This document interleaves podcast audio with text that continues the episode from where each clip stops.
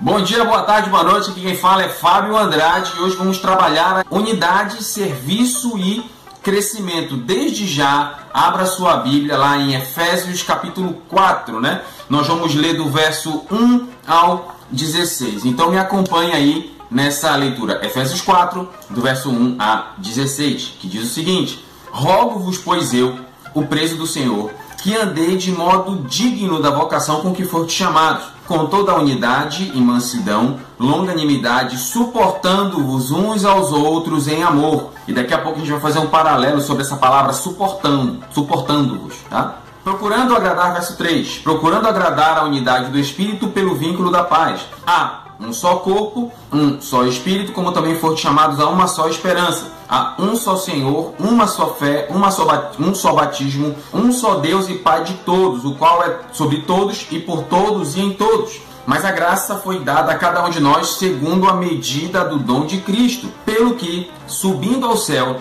levou cativo o cativeiro e deu dom aos homens. Ora, isto, que é o ele subiu, que é senão que também antes tinha descido às partes mais baixas da terra. Aquele que desceu é também o mesmo que subiu acima de todos os céus para cumprir todas as coisas. E ele mesmo deu uns para apóstolos, outros para profetas, outros para evangelistas, outros para pastores e doutores, querendo o aperfeiçoamento dos santos. E aí é, esse é o X da questão, querendo o que? O aperfeiçoamento dos santos para a obra do ministério para a edificação do corpo de Cristo, até que todos cheguemos à unidade da fé e ao conhecimento do Filho de Deus, a varão perfeito, à medida da estatura completa de Cristo, para que não sejamos mais meninos inconstantes, levados em roda por todo o vento de doutrina, pelo engano dos homens que com astúcia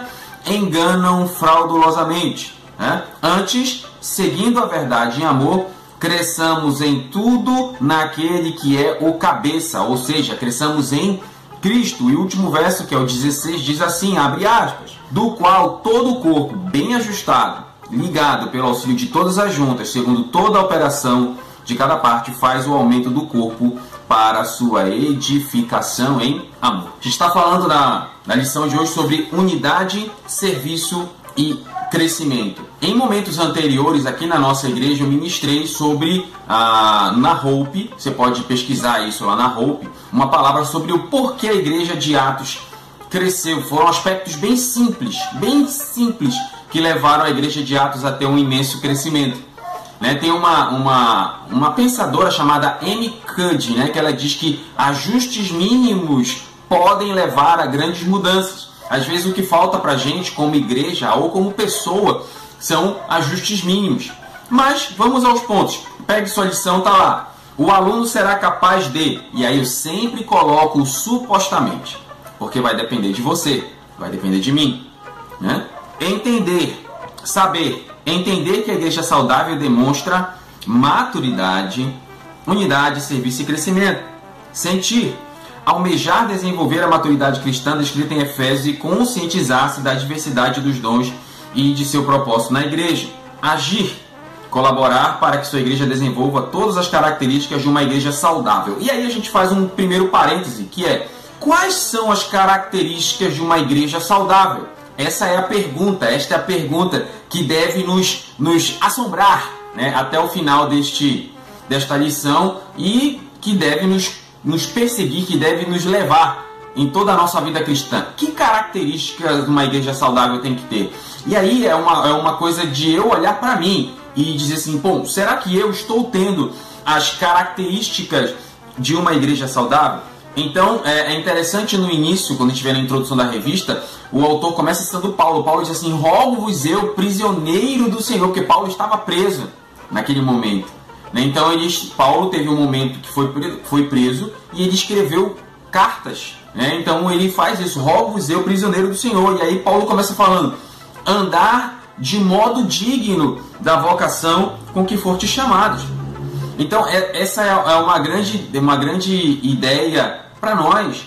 Então eu vou olhar para mim e vou pensar assim, bom, estou eu andando de modo digno da vocação que estou sendo chamado, que fui chamado? A pergunta é: se Jesus estivesse fisicamente andando ao meu lado, eu faria as coisas que faço? Acho que essa é a, a grande pergunta. Né? É, muitas vezes nós temos uma ideia enganada, né? Em que sentido? A gente acha que, ah, se eu não estou vendo presencialmente, fisicamente, Deus não está. Mas Deus não tem corpo físico. Deus ele é espírito. Isso Jesus diz lá em João, quando ele fala com a mulher samaritana.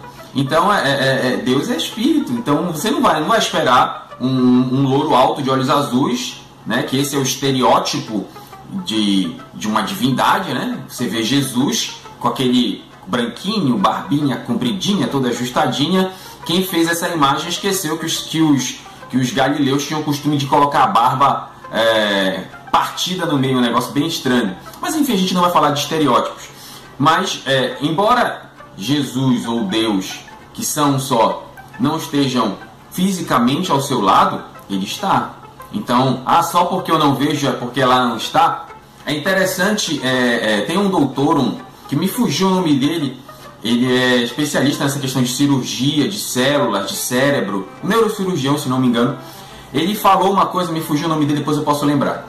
Ele me falou que o ser humano ele foi criado para ser superficial. Superficial. Aí você diz assim, mas Fábio, cara, isso você está ofendendo a gente? Não. Por quê? Olha, complete a frase. Eu sei que você que está assistindo essa escola, você vai completar a frase.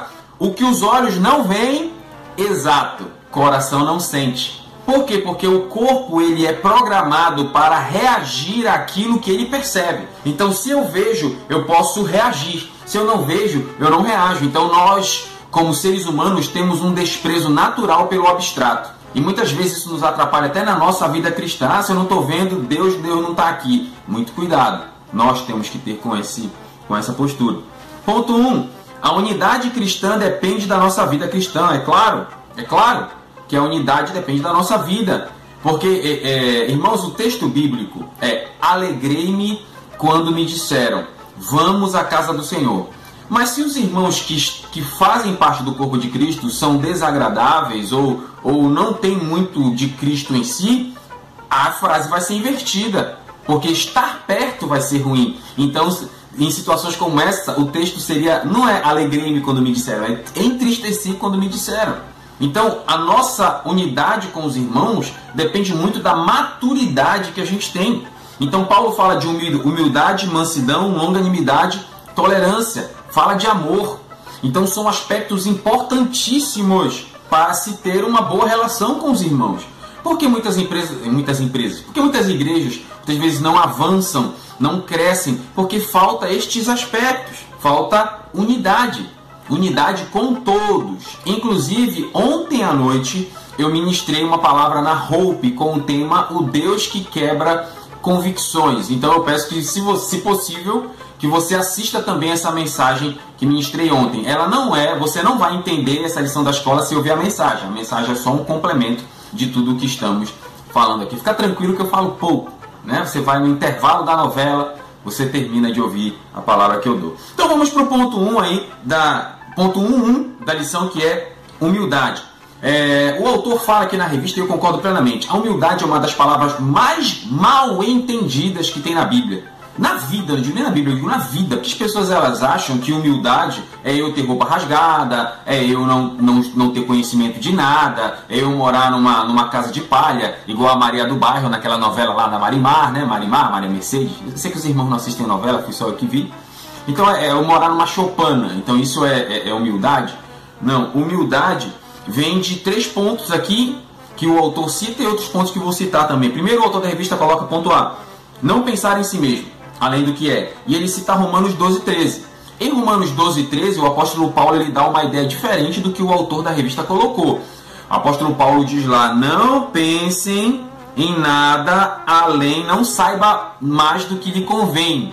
Né? Essa é a ideia, ou seja, não ache que você sabe mais do que sabe. Né? Tem um, um doutor que ele fala, doutor Taleb, ele fala sobre a disfunção de viés. O que é disfunção de viés? É a diferença entre o que eu vejo e o que lá está. Então, muitas vezes eu posso achar que tenho um conhecimento, quando na verdade toda essa minha ideia de conhecimento pode ser somente uma bobagem vestida a rigor, ou seja, besteiras de paletó e gravata.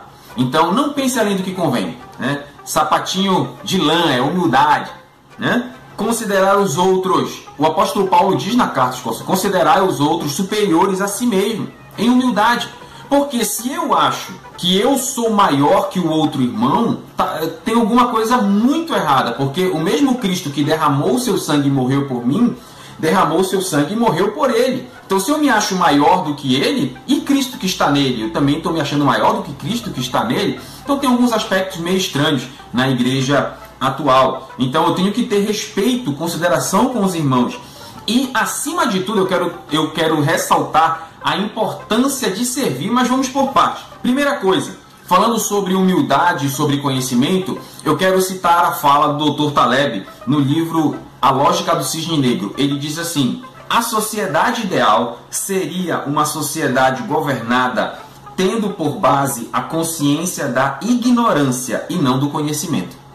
Olha a ideia de Taleb. A sociedade ideal é a sociedade que é governada tendo como base a consciência da ignorância e não do conhecimento, ou seja, a ideia de que, embora eu saiba alguma coisa, eu tenho muito a aprender. Embora eu saiba alguma coisa, eu não sou o detentor de todo o conhecimento das galáxias. E aí eu vou mais fundo, eu vou citar Isaac Newton. Isaac Newton ele defendia assim: o que sabemos é uma gota, o que ignoramos é um oceano. Então a gente tem que ter humildade na questão do conhecimento, tendo a ciência de que, embora tenhamos algum conhecimento, ele é só uma gota diante do vasto oceano. Porque tem irmãos que são chatos, né? Que são, que se acham os mais inteligentes da galáxia, né?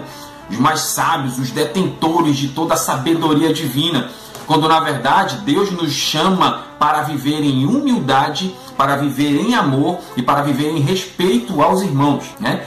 E disposição para servir. Aí eu quero, eu quero tocar em um assunto extremamente espinhoso. Abra sua Bíblia lá em Mateus capítulo 10, verso 43 tá? 10:43. Diz o seguinte: Jesus, o próprio, abre aspas para Cristo, o carpinteiro de Nazaré. Mas não será assim é, entre vós. Antes, qualquer entre vós que quiser ser grande, qualquer que quiser ser grande, será o vosso servo. E qualquer dentre vós que quiser ser o primeiro, será servo de todos será servo de todos. Porque o filho do homem não veio para ser servido. Gente, Jesus não veio para ser servido, mas para servir e dar a sua vida em resgate de muitos. Me, me, causa, me causa uma certa vontade de vomitar quando eu, eu vejo que criar, criam uma escala na igreja. Né? Então, a, a pessoa é, é, membro, aí depois é diácono, é pastor, é, é não sei o que elas contam, é apóstolo, vão criando vão criando escadas, mas no reino de Deus não é assim. No reino de Deus eu cresço para baixo. Quanto mais eu cresço na hierarquia, mais eu tenho que servir. No reino de Deus, quanto mais eu cresço em hierarquia, mais eu perco em direitos e mais eu ganho em obrigações. Todos têm que servir, a começar pelos líderes, pastores, responsáveis. Todos, todos ah, ah, o líder não pode trabalhar, ele tem que servir o líder. Ah, tem que servir o pastor. Quem disse? Isso é antibíblico. Todos temos que servir no reino.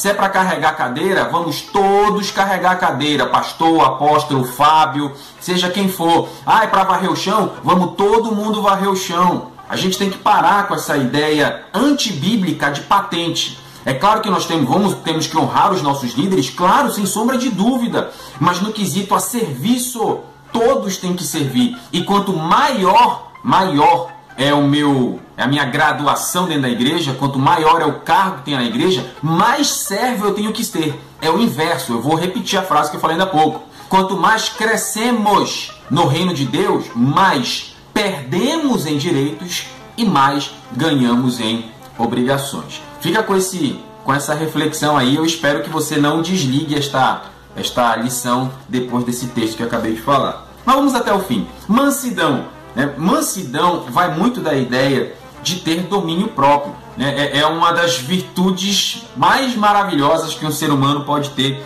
nessa sociedade que é problemática. Ser manso, ou seja, dá vontade, pode até sentir vontade de matar o irmão, né? mas segurar, né? não pecar. A própria palavra diz: irai-vos e não pequeis, não deis lugar ao diabo. Não deis lugar ao diabo.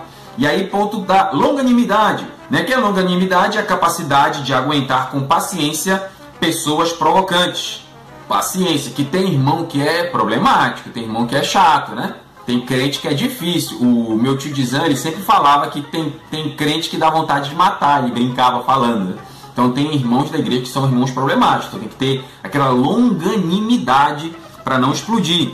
E aí o autor da revista ele cita a ideia de tolerância mútua, tolerância mútua. E aí ele usa a, a, o texto de suportar uns aos outros. Ele diz assim: suportar uns aos outros fala daquela mútua tolerância sem que nenhum do grupo dos seres é, humanos consegue viver em paz. Né? E aí eu discordo do autor da revista no seguinte: quando o apóstolo Paulo cita nesta carta, em outras cartas, suportai-vos uns aos outros, Paulo é, não está falando de, de suportar no sentido de aguentar. Não é isso que Paulo fala. Se você pegar os textos originais do grego, o suportar é de servir de suporte. Por exemplo, tem essa prateleira aqui atrás de mim. A prateleira está servindo de suporte para os livros ficarem em pé. Ou seja, a prateleira está servindo de auxílio quando Paulo fala em suportar, não é de aguentar é, criancices, é de auxiliar o irmão a crescer, auxiliar o irmão a permanecer da fé, auxiliar o irmão a não desistir, auxiliar o irmão ser um fator motivador para que o irmão cresça na graça e no conhecimento. Então, o suportai-vos é servir de suporte e não aguentar infantilidade. Ok? Ponto 5, amor. E ponto 6, paz. E é interessante do ponto 6 que, quando fala de paz, tem um texto na Bíblia que diz assim: Seguir a paz com todos e a santificação, sem a qual ninguém verá a Deus. Ninguém verá a Deus em mim, ninguém verá a Deus em você, tá?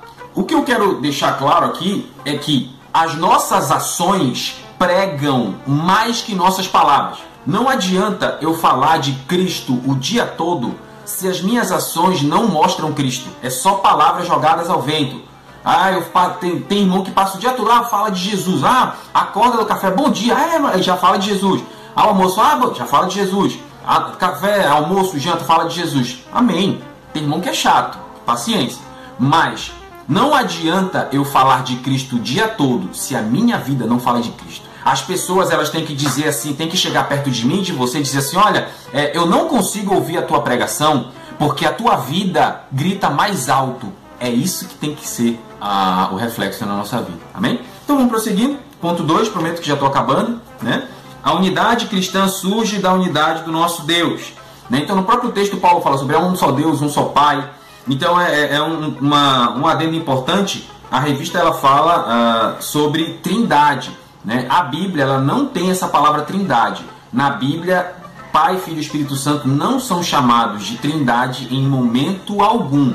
Quem criou esta nomenclatura trindade foi Tertuliano, um dos pais da igreja, aproximadamente no século IV. Tá? Assim como também eu já disse antes, a Bíblia nunca chamou Satanás de Lúcifer. Nunca. Quem disse isso foi Orígenes, o pai da alegoria. Né? Então, é importante para a igreja que haja unidade, porque sem unidade não tem como estarmos diante de Deus. O próprio Jesus, é interessante no livro de João, capítulo 15, 16 e 17, normalmente as últimas palavras de uma pessoa são as mais importantes. E Jesus fez um último discurso antes de sua crucificação. E um dos, um dos pontos cerne do discurso de Cristo é sobre a unidade da igreja. Para você ver o quanto é importante. Lá em João capítulo 17, verso 11, Jesus diz assim: E eu já não estou mais no mundo, mas eles estão no mundo. Eu vou para ti, Pai Santo. Guarda em teu nome aqueles que me deste, para que sejam um, assim como nós. Um dos pedidos de Cristo, a oração de Jesus, foi que a igreja tenha unidade. E paz, meus senhores, esta oração de Cristo ela é uma oração que não foi respondida, porque a igreja em si muitas vezes não tem unidade. Você entende a loucura do negócio? Mas é importante que tenhamos unidade. Unidade, irmandade, parceria, amor, paz, longanimidade, sendo suporte um do outro. A unidade, ponto 3 da revista, a unidade cristã é enriquecida pela diversidade de dons. Tá? Existem vários dons aqui. O autor da revista ele vai falar é, sobre os dons. Ele cita profetas, apóstolos, mas vamos por parte. A palavra, de, a palavra dons do grego vem da palavra carisma, que é presente oferecido de boa vontade. Se você for olhar, todo cristão ele é carismático, porque todo cristão ele tem dons. Aí você diz, ah, você está fazendo referência à igreja católica? Não, tem nada a ver uma coisa com a outra. Estou falando de no sentido de palavra, assim como todo crente é pentecostal, porque todos nós acreditamos no Pentecoste. Então são nomenclaturas que algumas, que algumas é, igrejas ou, ou ramos religiosos tomaram para si, que na verdade é para todos. Né? Como todo cristão é carismático, porque recebeu o carisma, recebeu o dom de Deus. Todo cristão é pentecostal porque ele acredita no Pentecoste. E por aí vai. E é interessante que há uma diversidade de dons. Inclusive, esse é um tema muito importante para se tratar na própria igreja. Eu não sei se você tem essa ciência, mas na Bíblia, ao todo, a gente pode discutir um ou outro. Mas teologicamente existem 24 dons. Teologicamente. É, você diz, mas Fábio, eu não sou só dom de línguas, dom de cura, dom de. Não! Teologicamente 24. Eu, eu meio que discordo de dois do que a teologia fala, mas teologicamente são 24. Né? Então o próprio apóstolo Paulo ele diz em outros momentos: buscai com zelo os melhores dons. E a gente leu isso ainda há pouco. É, os dons são distribuídos pelo Espírito Santo com vista ao aperfeiçoamento da igreja. Então, bom, o Espírito Santo entende que se o Fábio tiver o dom de, de profecia, é, a IBMA será, ou a igreja, seja lá onde for, será mais edificada. Ah, a, o Espírito Santo entende que se você que está me ouvindo aqui, seja da IBMA ou não, você que está me, me ouvindo, ah, se, se o irmão tiver o dom da palavra, então a igreja será mais edificada. Então, por aí vai.